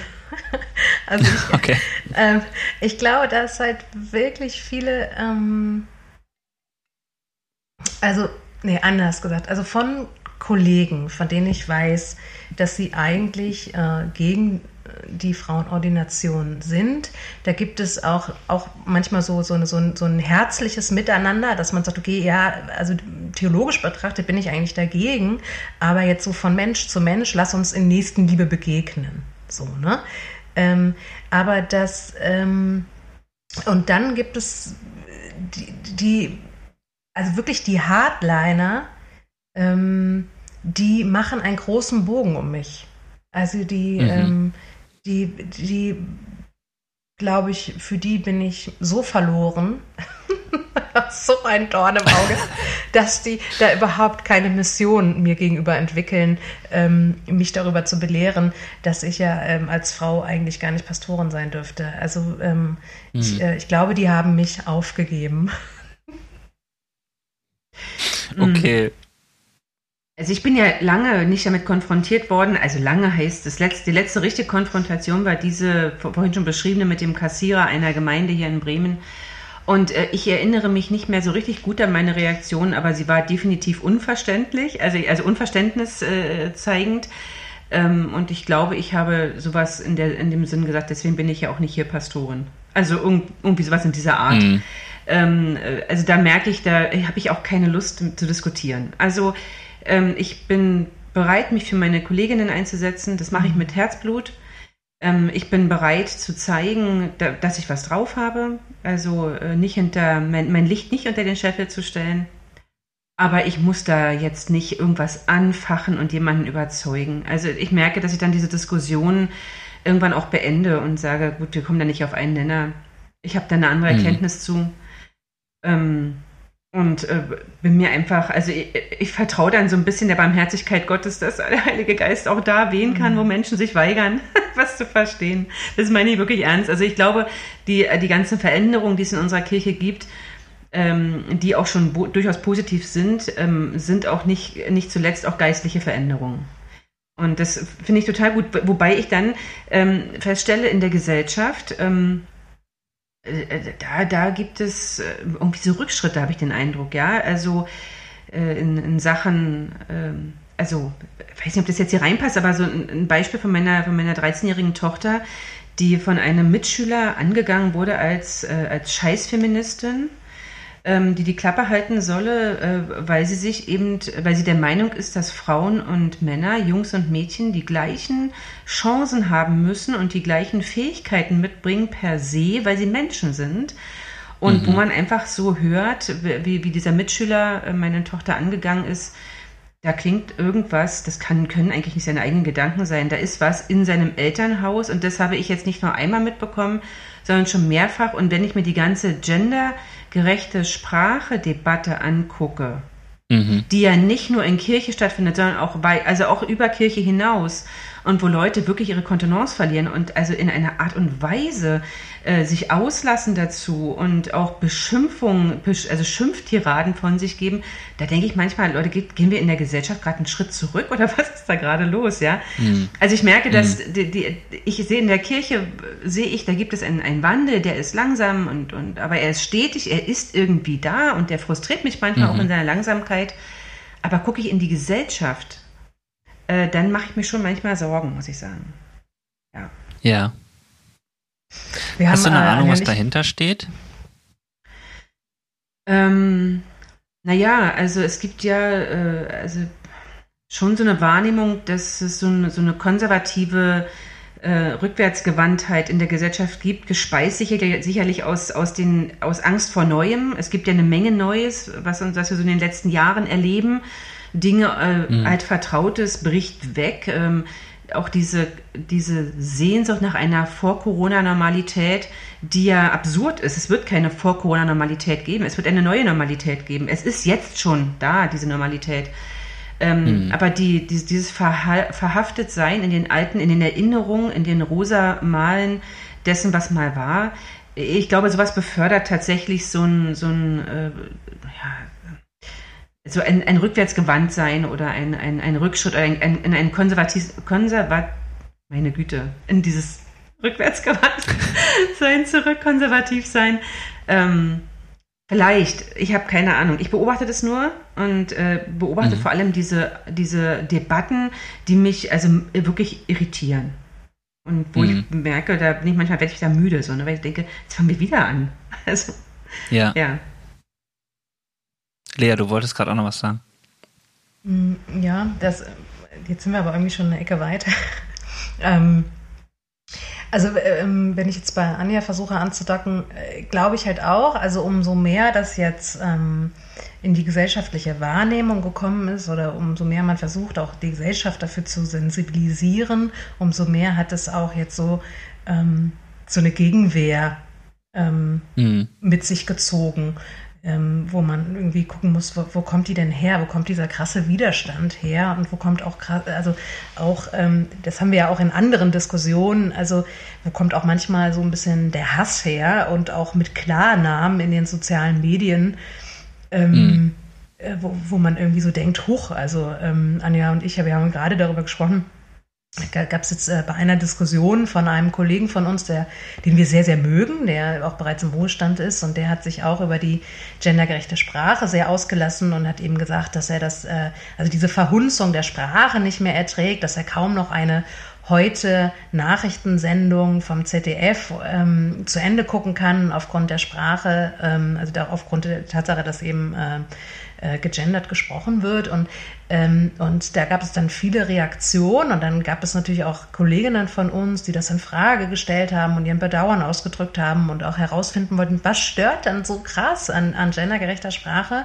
Und da gab es jetzt einen Kollegen von uns, der wollte so auf der Spaßebene sagen, naja, lieber Kollege, was fällt dir ein, jetzt irgendwie den Zorn auf dich zu ziehen? Und dann hat er uns ähm, als, also uns ähm, Pastorinnen im Prinzip als äh, dauerbeleidigte, zornige Wichtigtuerin äh, betitelt, die noch nie nach ihrer Meinung gefragt worden sind, sie aber dennoch ständig und andauernd kundtun, auch zur Unzeit und ähm, meinte dann so aus Spaß, dass dann halt unser Kollege, also so wird das mit kein, äh, so wird das nichts mit irgendeiner Funktionärskarriere innerhalb des äh, Bundes evangelisch-freiklicher Gemeinden äh, mit diesen ganzen Schranzen und so. Und da, das, das ist irgendwie, wo das, ja, selbst sollte das augenzwinkert gemeint sein, da muss man sagen, irgendwie, das ist ja so, da ist ja so Nächstenliebe so krass abwesend, ja, mhm. dass, dass man sich irgendwie fragt, warum, also warum geht denn bei der Frage der Gleichberechtigung der Geschlechter oder bei, bei dem Thema Sexismus, warum geht da so oft die Liebe so aus? Ne? Ja, nicht mhm. nur die Liebe aus, sondern da, da bricht ja so ein Zorn auf, ne? Und das ist ja kein heiliger Zorn, das ist ja ein, ein mhm. angstgesteuerter. Also mein Eindruck ist, da ist viel Angst dahinter. Und wir hatten ja zu Beginn, äh, Sexismus ist ja eine Machtfrage. Und natürlich hm. äh, droht Machtverlust. Ja, und da könnte, das könnte vielleicht auch so, das würde niemand, niemand würde sagen, ja, ich will Macht haben, ähm, den man damit konfrontieren würde, der würde sagen, bist du wahnsinnig oder so. Aber ich glaube, da das ganz, ganz tief, Hand aufs Herz und nicht gelogen hat, hat ja äh, immer einer unserer äh, geliebten Lehrer gesagt, Hand aufs Herz und nicht gelogen, wenn du ganz tief in dich hineinhörst, musst es nicht laut kundtun. Aber eigentlich ist das alles eine Frage von Macht und von Machtverlust und Angst davor, Macht zu verlieren. Wenn man so zornig reagiert, also ich, ich glaube nicht, dass dieser Kollege äh, äh gerade umschult zu einem Satiriker. Äh, es wäre auch wirklich ins Klo gegriffen. So eine Reaktion ist einfach eine, eine zutiefst zornige Reaktion eines Menschen, der ähm, vor irgendwas ganz große Angst hat. Und das ist natürlich total hm. traurig, ne? Ja. Ja, und es steckt so ein, es steckt eine Selbstmitteilung drin, die ihr gerade schon äh, beschrieben habt. Und trotzdem würde man ja gerne an so einer Stelle mal weiterfragen, was ist die Sorge? Was ist deine Sorge? Ne? Aber das geht dann auch schnell auf so eine Ebene, das ähm, kenne ich auch aus Diskussionen, äh, die ein Gegenüber dann als ähm, das ist dann zu therapeutisch gefragt, ne? Oder das ist mir zu, äh, du kommst mir jetzt schon zu nahe, sozusagen. Und ähm, das ist ja auch irgendwie logisch. Also äh, die Person versucht ja durch ihren Zorn eigentlich das Thema und äh, auch äh, die andere Person äh, in den in die Distanz zu bringen, so. Und genau das ist das, wo ich mich auch frage heutzutage in manch aufgeladenen Diskussionen, aber auch grundsätzlich, wie kommen wir da wieder in den Kontakt miteinander? Weil ich glaube, nur darin, ähm, auch wenn wir uns zumuten, also ich, ich sag mal, das, was wir gerade beschrieben haben, auch zu strukturellem äh, Sexismus, ist natürlich ähm, den Mund aufzumachen und es zu benennen und so. Aber da, wo jemand sagt, jetzt traue ich mich mal und sag mal, dass mich das alles nervt mit dem Gendern oder so, da würde ich jetzt per se auch noch nicht sagen, ist ja nicht schlimm. Also klar, also mich, ich fand jetzt auch komisch am Anfang äh, so mich umzugewöhnen und ich merke das ja immer noch, dass ich in diesem Prozess bin und so und ich wäre auch gern schneller soweit. Aber das Hauptanliegen, das ist mir so total klar und da bin ich von so überzeugt. Deswegen äh, gönn ich mir diesen Prozess und auch, ja, manchmal eben dauert es was. Mm, und da kann ich dann auch immer nicht mit, weil ich so oft das Gefühl habe, da bleiben manche Menschen lieber bei ihrer Irritation, bei diesem Frust, bei dem Zorn und die bleiben auch da drin, auch Jahre so. Ähm, aber immer wenn es darum geht, ähm, mal hinzugucken, ähm, warum nervt mich das so? Oder äh, ganz positiv gefragt, habe ich denn das Grundanliegen auch? Das, ähm, das wird das geht nicht so, ne? Und da gibt es wahrscheinlich andere Antworten drauf als ähm, ja, welche, die man mal äh, miteinander klären muss. So. Da geht's dann, glaube ich, auch wahrscheinlich so ins eigene Innere rein oder so. Ne? Aber ja, also ich glaube auch, wenn wir in die Zukunft schauen, wie können wir da weitermachen? Ähm, wir leben in einer Zeit, in der wir einerseits damit leben, wenn wir ähm, davon überzeugt sind, dass Sexismus abgeschafft werden sollte, dass wir jetzt gerade Werkzeuge brauchen, die eigentlich nur eine Art Treppenstufe hin zum Ziel sind. Also wenn wir über Quoten sprechen oder auch über äh, ich sag jetzt mal, Diskussionen, die es braucht, ähm, Aufmerksamkeit für das Thema, mh, wo man auch immer gucken muss, ne? nicht, dass das wieder kippt in so einen versteckten Sexismus. Und ähm, auf der anderen Seite ähm, auch äh, das Ganze in einem Kontext zu haben von ähm, so einer Aufgeladenheit und auch manchmal wirklich von, ähm, ja, wie sagt man das? Ich, ich erschrecke mich manchmal selber, wie, wie krass Leute darauf reagieren, weil ich auch mit eigentlich einer etwas mh, mm, überzeugteren Klarheit da irgendwie unterwegs bin und das Gefühl habe, ich irgendwie für mich ist das klar, so, aber ich stelle fest für andere Leute nicht und dann ist diese diese Reaktion da. Ähm, eine Sache wird mich noch interessieren. Ähm, es gibt ja häufig in solchen Diskussionen, auch gerade wenn wir über Sexismus und Glaube sprechen, ähm, diese Sorge, dass jetzt alles, was typisch männlich und typisch weiblich ist, dadurch aufgelöst wird.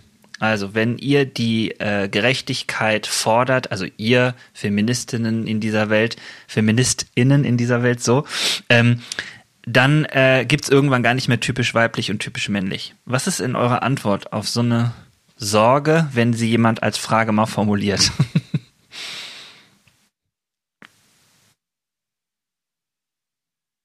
Mein Sohn wird ja in einem reinen Frauenhaushalt groß, ja. Ich bin ja äh, mhm. von meinem von dem Vater meiner Kinder getrennt. Ich habe vier Kinder, das sind drei Töchter und einen Sohn.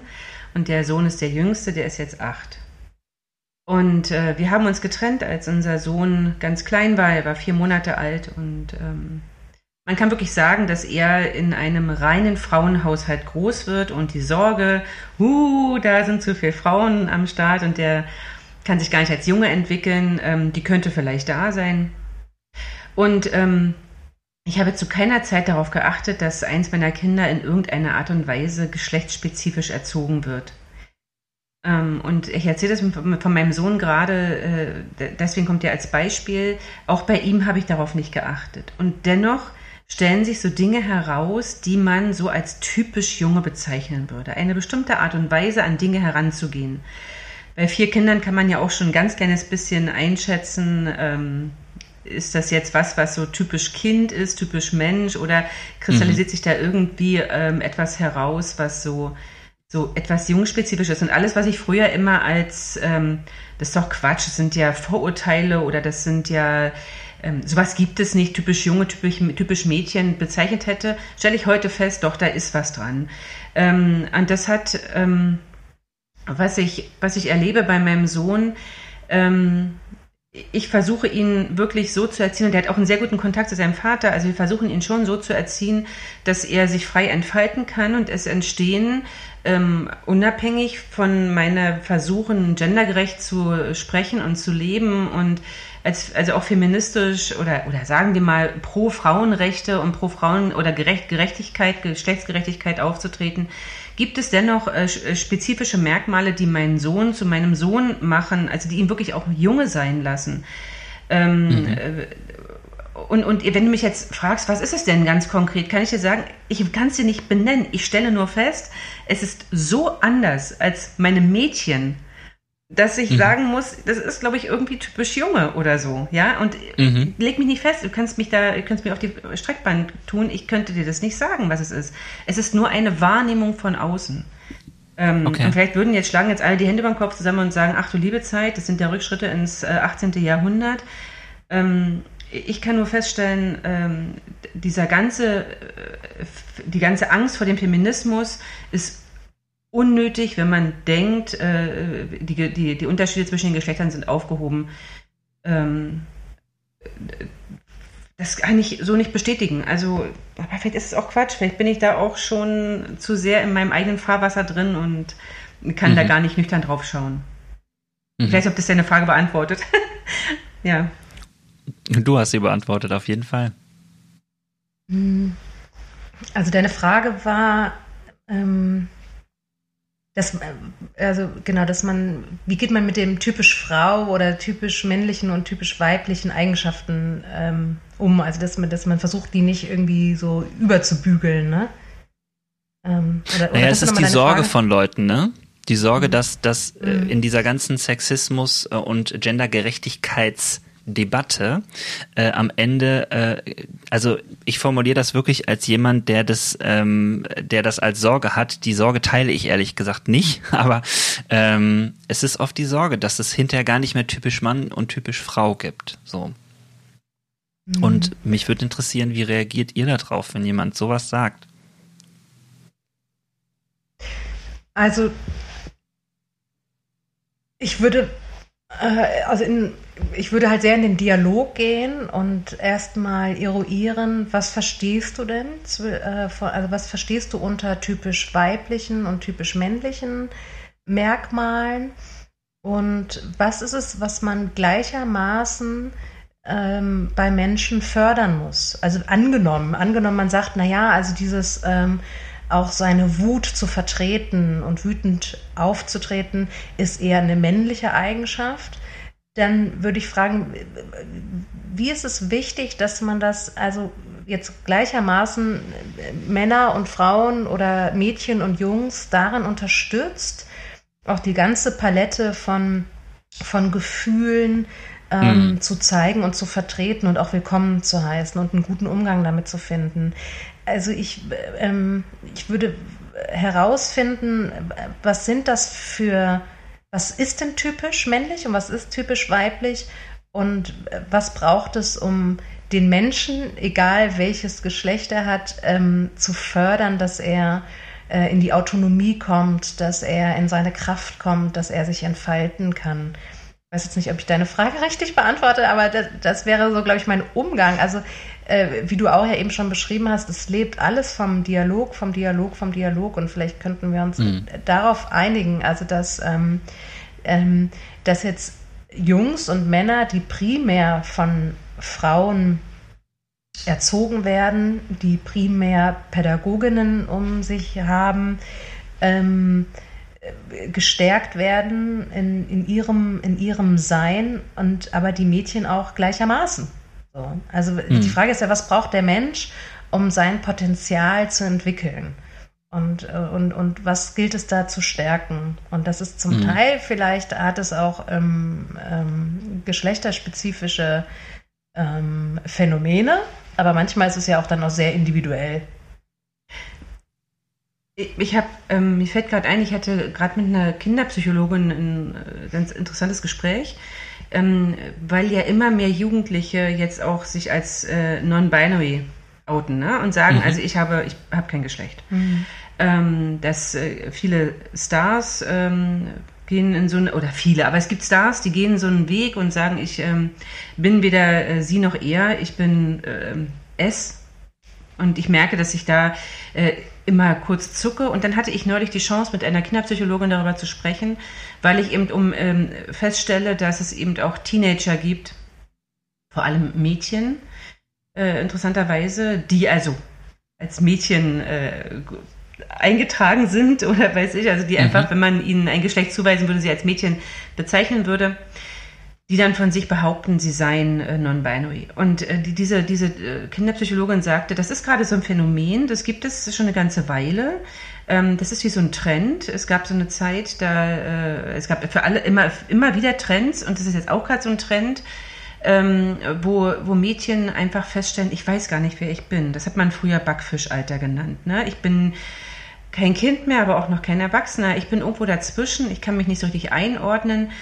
Und ähm, deswegen bin ich weder noch. Ich bin weder Mann noch Frau. Ich bin äh, irgendwo, also ich bin halt dazwischen. Geschlechtslos. Mhm. Und ähm, als ich dieses Gespräch mit der Therapeutin und mit der Kinderpsychologin führte, da ging mir so auf, dass ähm, man die Dinge vielleicht auch nicht zu ängstlich betrachten sollte, sondern einfach ähm, die Entwicklung, die früher keinen Namen hatte, heute einen Namen hat, ähm, einfach beobachten sollte und dabei sein und mit den Kindern und den Jugendlichen im Gespräch bleiben, ohne sie überzeugen zu müssen, sie müssen in irgendein Geschlecht hinein, weil meine Überzeugung ist tatsächlich, dass ähm, das einfach auf dieser die, zur Identitätssuche dazugehört. Mhm. Und heute hat es einen Namen und heute hat es den Raum, dass man sagen darf, wie man sich fühlt, nämlich gerade ohne, ohne irgendeine Zuordnung. Das finde ich gar nicht verkehrt. Und ich muss keine Angst haben. Aber ich finde das, was Lea sagte, und das habe ich in meiner Antwort vorhin ja auch ein bisschen ähm, ja, vermissen lassen, also nicht ein bisschen, sondern ganz. Der Dialog ist wirklich wichtig, die Leute zu fragen, was ist denn deine Angst? Oder was, was ist denn das, was du, was du dahinter vermutest? Und das, da kann ich echt noch viel lernen, dass ich noch viel mehr fragen muss. Ne? Lass mal gucken, wo ist denn, wo ist denn der Ursprung deiner, deiner Sorge? Hm. Und was mir jetzt gerade zu unserem Beruf einfällt, ist auch, dass wir schon oft mal die Frage gestellt haben, gibt es auch irgendwas Typisches, wie, wie Frauen predigen? Also sind die Predigten von Frauen mhm. anders als von Männern?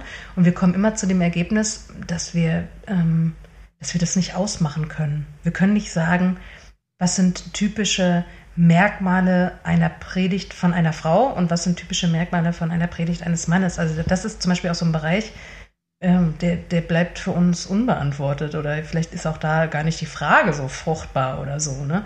Ähm, vielleicht gibt es aber auch Leute, die sagen könnten, das kann ich dir genau sagen, das, das weiß ich jetzt nicht.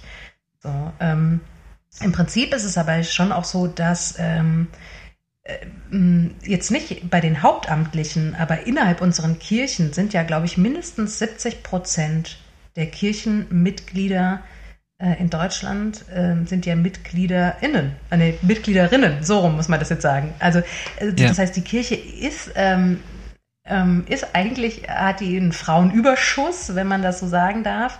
Und viele Gemeindeveranstaltungen zielen auch darauf ab, zu sagen, wir, wir verbinden uns, wir steigen qualitativ in Beziehung ein, wir sprechen darüber, wie es uns geht, wir ähm, so, also dass äh, gerade Menschen, die jetzt irgendwie sagen, das ist gar nicht so meins, dieses, ich sitze da und, und rede über das, was mich ausmacht, über das, was ich fühle, ähm, so, die fragen ja auch eher nach, nach, ähm, nach Kirche, die Räume schafft für sie. Und da, glaube ich, können wir noch viel, viel lernen. Ja, das also einerseits entdecke ich auch, dass viele Männer sagen, oh, ich wollte mich dem Thema Gefühle nie stellen und jetzt, ah, jetzt habe ich aber doch eine Therapeutin und jetzt lese ich doch äh, irgendwie Bücher über Gefühle und merke, krass, es lohnt sich, es ist ein, ein harte, hartes Stück Arbeit und es ist auch ein, ein Weg, der Angst macht, aber es lohnt sich. Aber es, also ich glaube, wir dürfen uns nicht vormachen, dass jetzt alle Menschen für sich ähm, das so entdecken, mm, dass es unheimlich wichtig ist, ähm, ähm, ja, also auf dieser Gefühlsebene sich zu verbinden und miteinander in den Dialog zu kommen. Mhm. Und da ist ja eher die Frage, ähm, also wie schaffen wir das, dass auch äh, also Kirche äh, ein, ein Ort ist mit Formen für, für alle Menschen. So.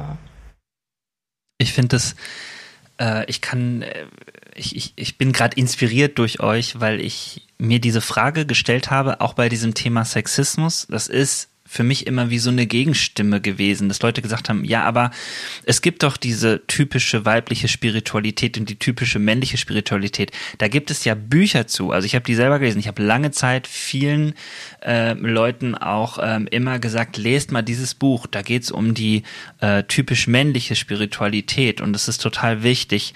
Ähm, und mh, mm, ich freue mich, irgendwie in euren Antworten etwas zu entdecken, was ich vorher noch nicht so formulieren konnte, aber jetzt wird mir das klarer, dass der Sexismus an dieser typisch weiblich, typisch männlichen äh, ähm, äh, Spiritualität ist nicht ähm, die Art und Weise, wie er gelebt wird, sondern es tatsächlich mit dem Geschlecht zu begründen.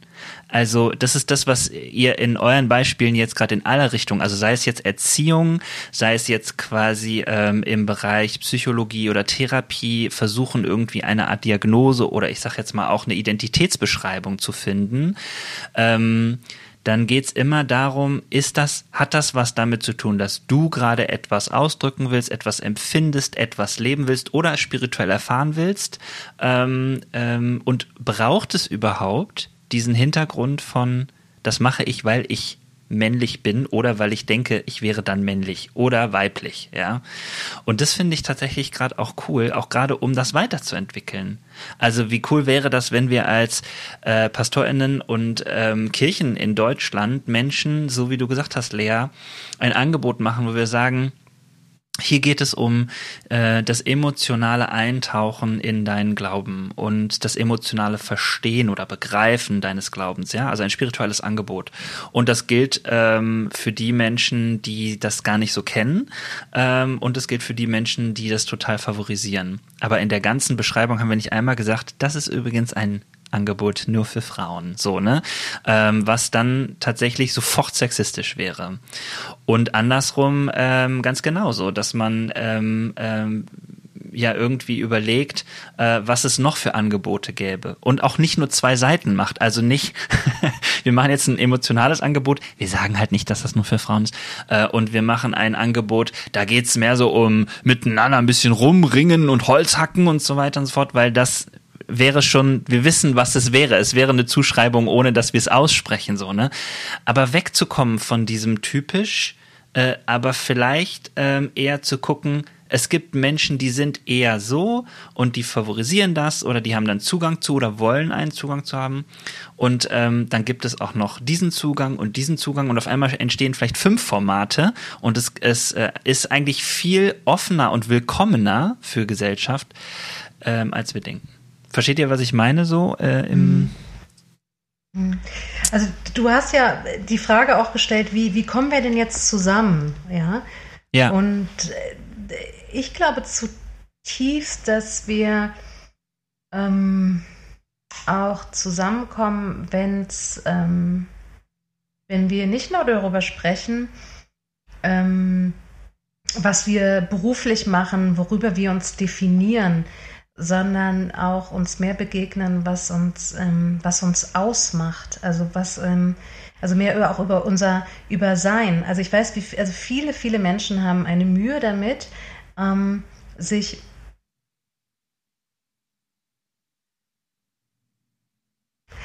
viele Menschen haben eine Mühe damit, sich darüber auszutauschen, sich vorzustellen, zehn Minuten über sich zu reden, ohne äh, darüber zu sprechen, was sie beruflich machen. Und da, das fände ich irgendwie spannend. Also wenn man, wenn man mehr zusammenkommt und darüber spricht, ähm, was, was macht uns eigentlich aus, wenn wir uns nicht nur über unseren Beruf definieren?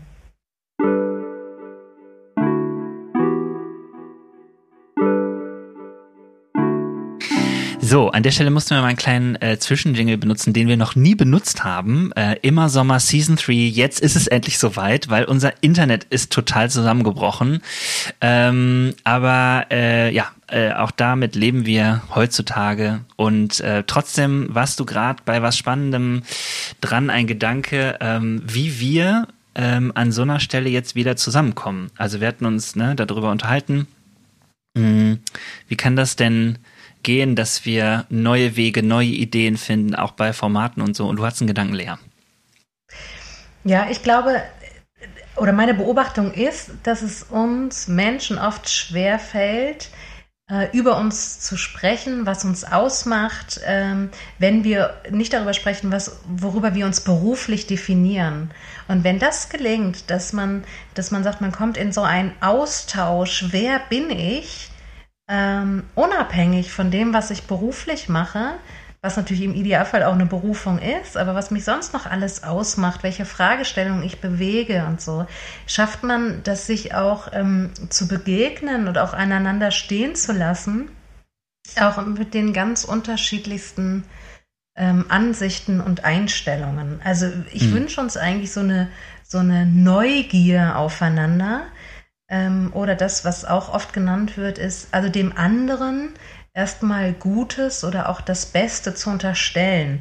Und das ist ja auch gerade, wir kamen ja vorhin vom Schriftverständnis, also von wie verstehe ich die Bibel und wie möchte ich das auch leben, ähm, dass man dem anderen erstmal ähm, Gutes und eine beste Absicht unterstellt. Mhm. Ähm, das, das schafft wieder, das schafft auch Begegnung. Ja, mhm. das wäre so, mh, so eine neue ähm, ein neues Entdeckungsvergnügen, wie wir eigentlich so sind und ticken. Ähm, das würde ich uns wünschen, auch gerade bei dieser Fragestellung. Und dann ist es vielleicht auch manchmal gar nicht so wichtig, ähm, welches Geschlecht hat der andere, sondern wie, einfach, wie wichtig das ist, dass, dass Menschen, ähm, die ihr Potenzial ausschöpfen, ihr Potenzial leben, einfach zusammenkommen und welche Chance das ähm, birgt, auch der Welt etwas Gutes zu tun oder die Welt äh, zu bereichern. Ja. Aber ich glaube, ich komme jetzt gerade in so, so ein Off-Topic-Thema, weil, weil, da auch meine Leidenschaft ist. Genau. nee, ich, ich glaube, wenn wir, also wenn ich da noch ergänzen darf, wenn, wenn wir ähm, wenn wir es wirklich schaffen, das finde ich einen total guten Gedanken, wenn wir es wirklich schaffen, uns äh, zu begegnen auf der Ebene, wer bin ich und nicht was bin ich, dann haben wir total viel gekonnt. Also das ist ja immer so die Frage, wenn man sich vorstellt, ähm, wir hatten jetzt, ähm, meine Tochter macht äh, in der evangelischen Kirche den Konfirmandenunterricht mit, weil einfach wir hier ähm, nicht ganz so viel Manpower und Potenzial haben in unserer Kirche. Wir machen auch sowas wie einen Konfirmandenunterricht, aber dort hat sie noch mal eine größere Gruppe. Und da war ich in so einem Elternabend und da wurde die Frage gestellt, was ist dein Lieblingseis, ne? Und das ist dann schon mal, ähm, finde ich, eine andere, also ich wurde nicht gefragt, was ist dein Beruf, mhm. ja, sondern was ist dein Lieblingseis? das war irgendwie eine coole Frage. Ich konnte darauf antworten, ich habe kein Lieblingseis. Ähm, es gibt manchmal, habe ich so einen Eishieber, keine Frage, aber im Eis oder Kaffee würde ich immer sagen Kaffee. So, ähm, Und, und ich finde, dass einfach dieses, also sich mehr zu begegnen auf der Ebene, wer bin ich, schafft wirklich viel Freiräume und viel Erlaubnis auch zu sein. Unabhängig vom Geschlecht, unabhängig von der Leistung, unabhängig von zugesprochenen oder abgesprochenen Befähigungen. Ähm, das ist was, was, wo ich auch bei mir merke, da muss ich noch viel mehr lernen. Ja. ja. Das sind doch auch schöne Abschlussstatements, um diese Folge hier rund zu machen, auch wenn wir ähm, uns wahrscheinlich einig sind, dass man hätte noch an viel mehr Stellen ähm, sprechen können und so. Aber ich teile das äh, mit euch, dass wir neugieriger aufeinander werden sollten, Entdeckungsvergnügen mehren äh, und uns auch manchmal zumuten, dass wir uns anders begegnen, uns auch andere Fragen stellen. Also ich bin voll dabei. Ich glaube auch, dass das äh, für uns eine Herausforderung ist. Ich glaube auch, dass das ein Weg sein könnte, weil wir das brauchen, dass wir neu miteinander üben zu sein. Und äh, ja, ich äh, bei mir bleibt immer so dieses Wort neugierig so hängen, weil ich mich ganz oft frage, wenn ich mit Menschen spreche und es schwierig ist, bist du überhaupt neugierig, jetzt wirklich zu hören, wie, was ich denke oder so aus meiner Seite ist. Und ich glaube, da, ähm, vielleicht ist das so Schritt eins, dass wir nochmal irgendwie neu mehren oder in uns nochmal neu die Frage höher kommen lassen. Eigentlich habe ich, eigentlich will ich echt wissen, was den oder die so bewegt, so, ne? Okay. Ähm, Habt ihr Lust, zum Schluss ans Lagerfeuer zu dritt ins Feuer zu starren? Ich würde nämlich sagen, ich stelle euch immer eine Frage oder äh, gebe euch die Aussage äh, zur Verfügung und dann könnt ihr einfach beide antworten. Vielleicht könnt ihr auch sogar zusammen antworten, weiß ich nicht, aber das stelle ich euch frei. Seid ihr bereit? Lagerfeuerbekenntnis yes. Season 3. Ich glaube tief im Herzen an. Die Liebe. Das ähm, dass die Liebe zum Ziel kommt oder dass die Liebe gewinnt. Daran glaube ich zutiefst. Ja. Amen. Amen, Punkt. Äh, ist scheiße, war scheiße, kann weg. Ismen. Also Sexismus, Rassismus, Radikalismus, Nationalismus, diese ganzen Ismen sind scheiße, waren scheiße, können weg. Da kann ich nur beipflichten. Und ähm, Letztens habe ich mich gefragt, ob es eigentlich noch äh, Trinkpäckchen gibt. Und das gibt es noch. Und äh, das, das, kann auch weg. Ja. Ist scheiße, war scheiße. Also, so, ich, äh, ich, will jetzt keine Firmen nennen, aber ähm, neulich habe ich, ich nenne jetzt trotzdem eine, neulich habe ich mich gefragt, ob es eigentlich noch Capri-Sonne gibt, weil ich finde, das ist irgendwie oh, ja. sowas Nutzloses. Ja. Ähm, also neben den, den meisten Dingen, die mit auf Ismus enden, wie Antisemitismus, wie Rassismus, wie Sexismus, würde ich sagen Capri-Sonne und Co. okay. Ja, absolut. Man, man, muss halt auch mal sehr tiefgründig sein in manchen Situationen. Ja, richtig. Wenn du sofort könntest, welches große Ding würdest du starten? Ich habe über diese Frage so lange nachgedacht, von deiner ersten Folge an. Ja, ich höre deinen Podcast ja mit großer Leidenschaft und ähm, großer Begeisterung und erzähle auch allen Leuten, die davon hören wollen und auch allen anderen, dass sie deinen Podcast hören müssen. Ähm, also äh, ich merke tatsächlich, was in mir immer wieder aufploppt ist, ich möchte gerne eine ganz, ganz große ähm, Lebensgemeinschaft, also altersübergreifend, so, also miteinander leben, so wie früher in Dorfgemeinschaften gelebt wurde. Und zwar, ich hätte gern eine riesengroße Küche in einem alten Bauernhaus, in die die Versammlungsraum ist, also wo man sich einfach trifft, wenn man möchte. Ähm, und dann aber auch seine eigenen Räumlichkeiten hat, weil man, ich bin so ein Mensch, der sich auch zurückziehen muss. Ich muss auch mit mir sein. Ich ertrage Menschen manchmal nicht, die machen ja auch müde. Das würde ich sofort, wenn ich könnte, wenn ich das Geld hätte, würde ich einen alten Bauernhof kaufen und würde das machen. Das ist voll gemein, weil nämlich Anja und ich, wir haben ähm, nicht darüber gesprochen. Ich habe ehrlich gesagt auch diese Frage vergessen gehabt, aber es gibt die totale äh, Parallele, würde ich sagen. Also mein großer Traum ist es tatsächlich auch, ich würde gerne so eine Art Bauernhof haben und dann hätte ich gerne einmal dort ein Café, also ein Ort, wo Menschen total gerne zusammenkommen. Dann würde ich natürlich in diesem Café auch so Sachen verkaufen ohne Verpackung, dass man dann so Nudeln und Mehl kaufen könnte, also auch irgendwie ökologisch betrachtet. Dann hätte ich gerne dort ähm, eine Beratungsstelle, wo Menschen also einmal Kaffee genießen können und Kuchen essen und so weiter, aber dann können sie auch in ihr persönliches Wachstum entwickeln, weil halt die Menschen, die man schon im Café kennengelernt hat, dann auch deine Mentoren werden oder deine spirituelle Begleiter oder deine psychologischen psychologischen BeraterInnen, jetzt habe ich äh, vor lauter Faszination und Leidenschaft nicht mehr gegendert, und dann ähm, wäre äh, auf diesem Hof gäbe es halt auch voll viele Tiere, wo auch der Mensch mit Tier zusammenkommt. Ähm,